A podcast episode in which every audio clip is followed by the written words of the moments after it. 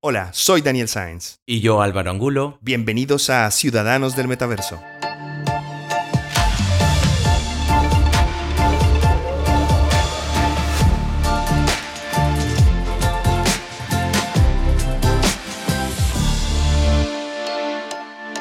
Hola Álvaro. Hola Dani, ¿qué tal? Muy bien Álvaro. Eh, hoy quiero que empecemos, dame un segundo, porque voy a tocar el timbre de inicio de, clases. Porque hoy eh, en Ciudadanos del Metaverso vamos a hablar de educación. Ajá, me encanta. Aportarse bien. Así que ya que tomé a lista y sé que estás asistiendo a esta clase. clase de de, uno, pero de millones de oyentes. Ay, qué bueno, Álvaro. ¿Cómo, se me pone la piel de gallina. pues Álvaro, en la clase de hoy vamos a hablar de educación. Eh, y quiero empezar mencionando una noticia que, estuve leyendo en estos, en estos días eh, que involucra a la University of Maryland Global Campus, la universidad, una universidad en Maryland que este otoño empieza a ofrecer clases en el metaverso. Interesante. Eh, sí, es parte de una iniciativa eh, de la que hacen parte otras nueve universidades, em, que es en la que está involucrada Meta. Que lo que ha hecho. Sí. que lo que ha hecho la, la, multimillonaria empresa de Mark Zuckerberg es repartir visores de realidad virtual, sus famosos Oculus Quest, de las que tanto hablamos acá, eh, por varias universidades con la intención de promover el uso de campos virtuales, ¿no? que tiene además un nombre espectacular, ¿no? Sí, sí, sí, no, o sea, es... Para empezar, Mark, si estás oyendo esto, mándanos visores. Por favor. Sí, ya, ya que queremos empezar a, rifar visores a los oyentes de Ciudadanos del Metaverso. Por supuesto, por supuesto. Nos vendría muy bien eso. Pues, pues a estas universidades virtuales las están llamando Metaversities. El, nombre me encanta ya. Sí, es metaversidades. No sé si esa traducción me, suena un poco raro en español, metaversidades, pero. Metaversity suena. Metaversity suena mejor. Muy, muy cool. Pues estas, estas metaversities, y en particular esta de, de University of Maryland Global Campus, es, em, es, es, básicamente como una copia de la, de la universidad, de la universidad em, actual, pero en la que las clases, y en este caso son em, ellos, este, este demo lo van a empezar con clases de eh, biología y astronomía. Las clases ocurren eh, pues utilizando al máximo las herramientas que la realidad virtual permite, ¿no? Y que el metaverso permite. Entonces, son estás con otros estudiantes, pero además en un entorno que es aumentado, con, una realidad pues aumentada, ¿no? Yo he visto varios demos de, cómo funcionan estas clases como de biología, de, de, bueno, que muestran ahí la anatomía, muestran todo eso. Y es que son una pasada. O sea, tú prácticamente, así como Tony Stark, que con las manos vas desmembrando absolutamente todo, vas indagando por el cuerpo, o, ya sea de un ser humano o, una o un animal, perdón, este, creo que visualmente es una experiencia que a mí me hubiese encantado tener en el colegio. Total, y, es que em, el que está a cargo de la tecnología, que es una empresa que se llama Victory XR o Victory XR, eh, es una empresa que lleva ya un tiempo eh, dedicándose específicamente a este tipo de, de espacios de, metaverso, pues espacios virtuales, dedicados a la educación. Entonces tienen experiencias, bueno, como tú lo mencionas, ¿no? Que igual si es una clase de anatomía puedes ver esqueletos virtuales y todos los sistemas. cómo circula la sangre. O sea, son. A mí en verdad me, ha parecido genial. Me gusta, creo que en algún momento lo voy a tratar de experimentar, pero ya el, el demo ya es, ya, es, ya es alucinante. Sí, los invitamos a que le echen un vistazo a Victor y XR para que vean algunas de las demos que tienen ahí. Pero, eh, Dani, creo que esto también abre una ventana, una puerta a, discutir un poco donde eh, sobre, mejor dicho, la educación en general, ¿no? O sea, cómo, cómo, el metaverso de alguna manera va a ser esa herramienta eh, que va a potenciar un, un aula de ese 4x4 de paredes. De acuerdo, y es que yo creo que aquí hay dos cosas importantes a mencionar. La primera es que efectivamente estamos, el metaverso es una revolución en, todo, en muchos sentidos y uno de ellos pues también es la educación, ¿no? vamos a transformar, no solamente es llevar la educación a, lo digital, sino, sino transformar la forma en la que conocemos la educación. Y es que tenemos un presente súper cerquita, porque eh, no lo he mencionado nunca en el programa, pero eh, tanto mi hermano como mi hermana son profesores, ¿no?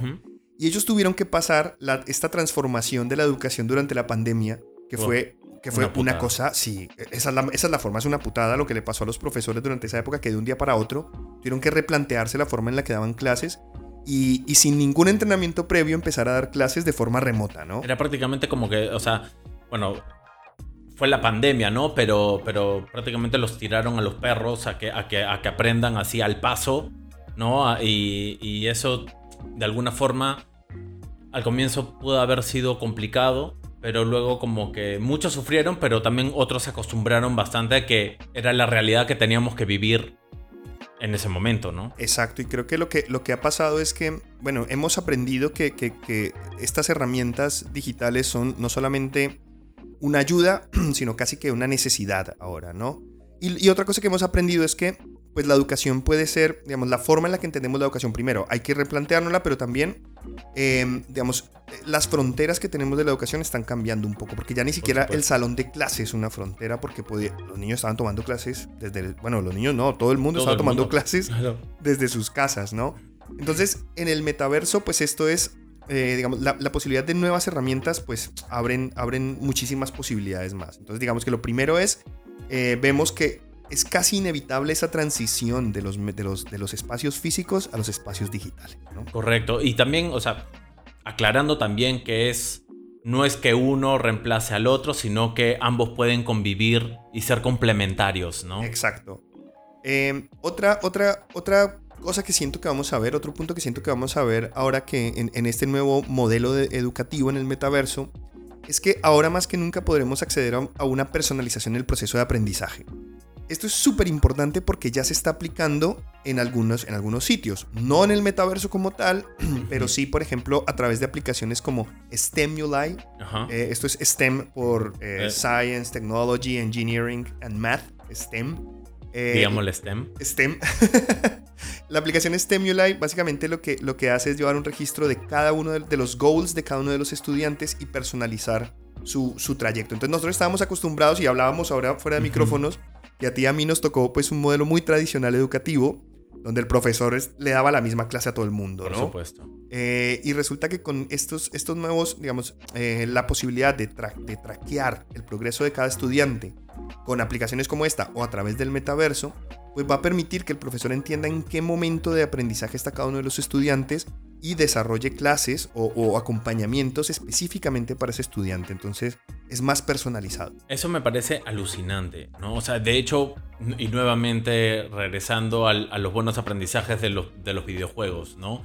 Que vas registrando tu avance, o hay niveles que te ponen que cumpliste solamente el X% del 100 del nivel, entonces tú vuelves a entrar a reforzar ese tipo de cosas, ahora los profesores van a poder ver eso en sus alumnos y reforzar lo que necesitan para para que ni siquiera para que saquen buena nota, sino para que realmente hayan aprendido. Exacto, man. Y es que esta igual es una analogía un poco, un poco grosera, pero ahora que hablas de videojuegos, eh, existe este concepto de dificultad adaptativa en los videojuegos, uh -huh. ¿no? Que es el videojuego en vez de ponerte una pestaña en la que eliges fácil, difícil o, o, normal, lo que hace es que dependiendo de tu performance va cambiando la dificultad. Por ejemplo, los juegos de Lego son famosos por hacer esto.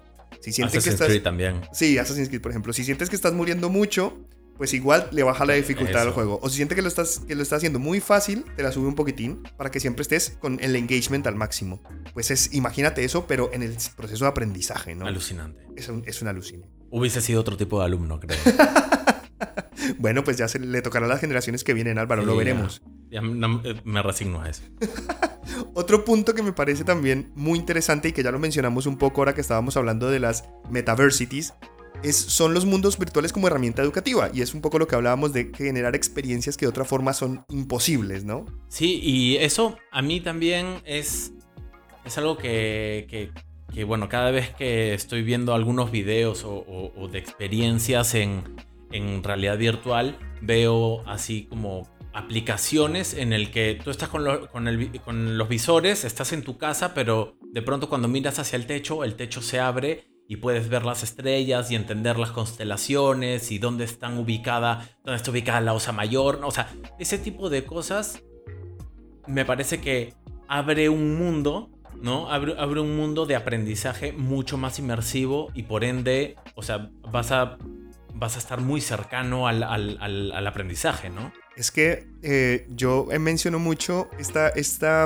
aplicación que, que, creó la NASA para, para el Oculus, que es la, la, que te permite entrar en la, en la Estación Espacial Internacional y lo que yo pensaba es, así como, como en clase te enseñaban sobre la Estación Espacial Internacional, ahora tienes la posibilidad de ponerte tu headset y literalmente estar allí, en gravedad cero, que además es más alucinante todavía. Alucinante. Y cada vez que toca, eh, que es una alucina, porque cada vez que tocas un objeto, lo que hace es que te muestra la historia de ese objeto, ¿no? ¿Para qué sirve?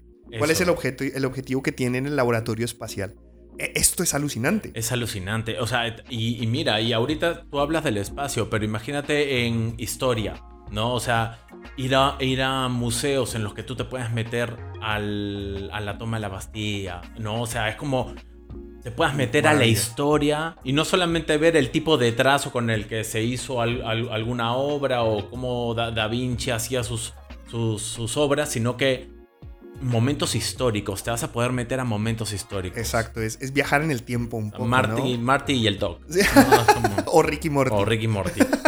Eh, de hecho, em, estaba pensando en. Bueno, eh, lo, hablábamos un poco antes, ¿no? ¿Te acuerdas de esa serie animada que El autobús mágico, no? Uf, es que es un poco eso. Es un poco eso, porque es, literalmente que si quieres aprender sobre, no sé, eh, los glóbulos rojos, te puedas volver chiquitito y navegar por el torrente sanguíneo. O sea, yo, yo estoy aquí cuando, cuando lo estoy contando, estas eran mis fantasías de niño, Álvaro. Sí, sí, no, es que definitivamente, o sea, ¿a quién no le hubiese gustado tener ese, ese nivel de experiencia que en nuestra época en carta no nos los daba, ¿no? Total, Pues Álvaro, otro punto que me parece esencial, eh, que creo que también vale la pena que lo pensemos, es cómo transformamos el modelo de clase tradicional. Y una de las formas en las que, la podemos, en la, que podemos eh, transformarlo es por medio de la gamificación. Y si hacemos esto, también va a cambiar un poco el... Vamos a hablar primero de la gamificación y ahora también, eh, digamos, hablamos de, cómo cambiaría el rol del profesor.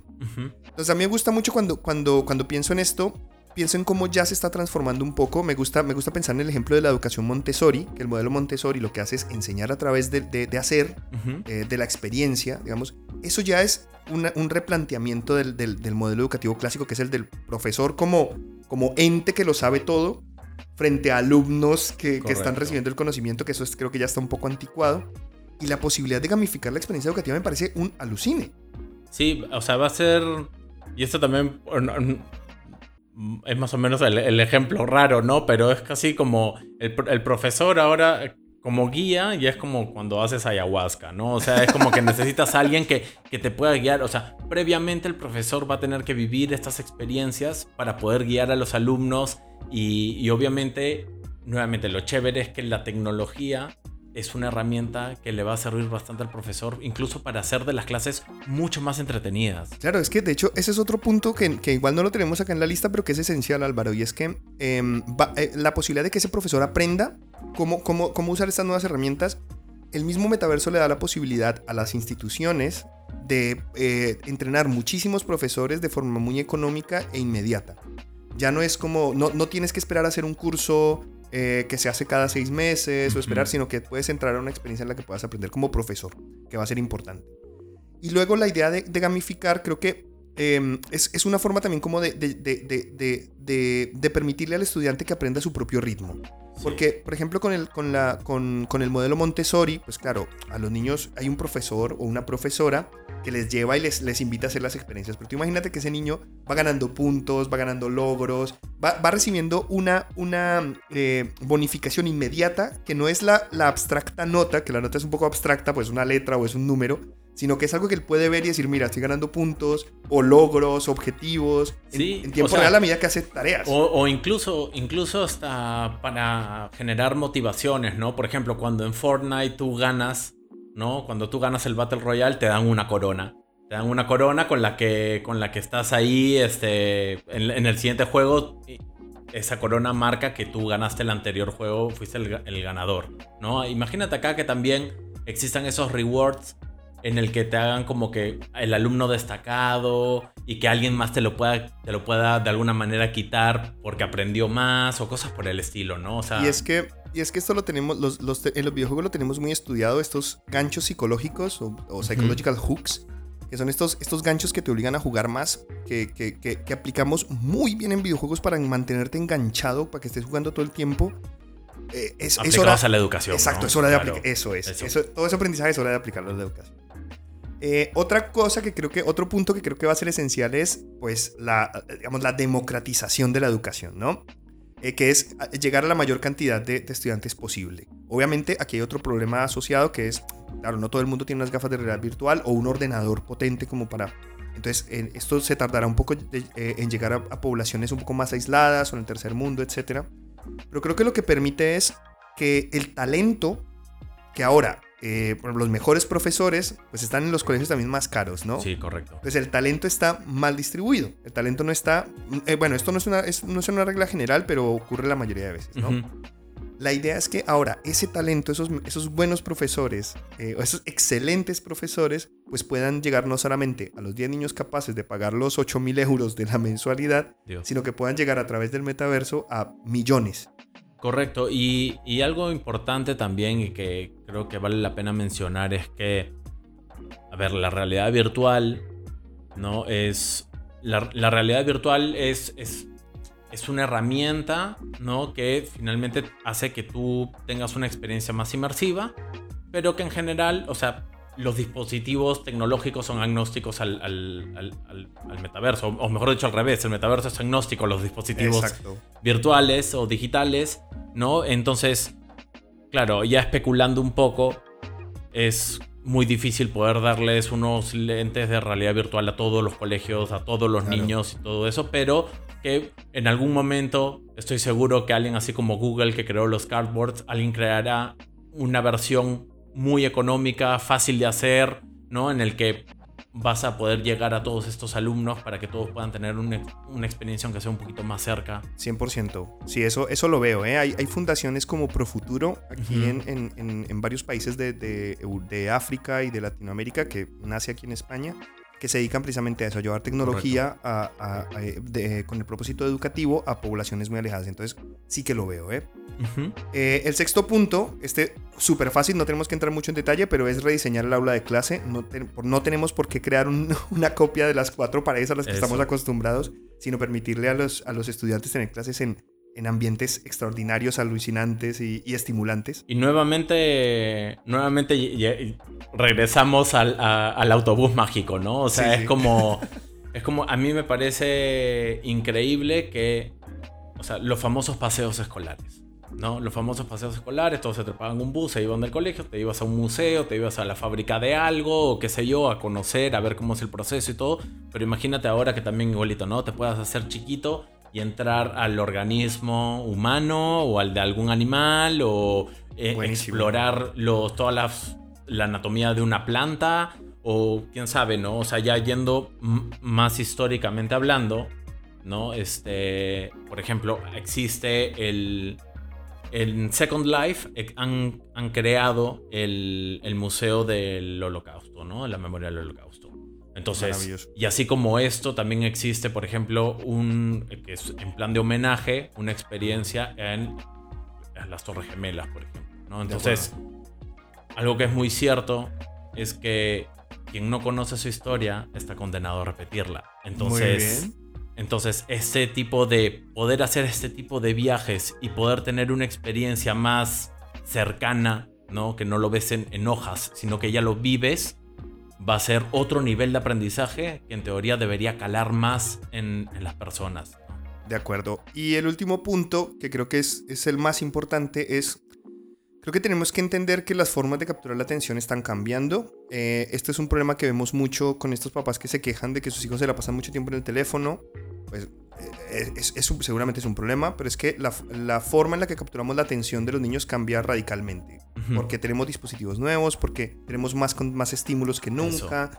Eh, y es un problema que, que se está tratando, o sea, que, que es, que es de mucho interés. En particular, yo he estado viendo un estudio de la Universidad de Stanford eh, en su laboratorio de, interacción humana, de interacción humana eh, virtual, Virtual Human Interaction Lab, en el que justamente están intentando entender ese problema, porque la forma en la que capturas la atención de los niños es esencial para que aprendan porque quieren y no porque está impuesto, porque cuando les impones, pues mira, funciona peor. Entonces, eh, el, el, metaverso también ayuda a crear, digamos, nuevas formas de capturar la atención de los niños de una forma más, bueno, teniendo en cuenta este mundo súper estimulado, que va a permitir pues coger esos esfuerzos, esa atención y llevarla, encaminarla pues de la forma más, más apropiada hacia, eh, pues, hacia la educación, ¿no? Así que ya saben, chicos y chicas, eh, siempre usar la tecnología de una manera responsable, porque es una herramienta que te va a servir eh, para, para, aprender de una manera mucho más inmersiva, mucho más cercana, mucho más entretenida, sobre todo eso. Eh, espera Álvaro, porque creo que, creo que acabo de escuchar el timbre, es hora de salir a recreo. Vámonos, vámonos, vámonos, me voy.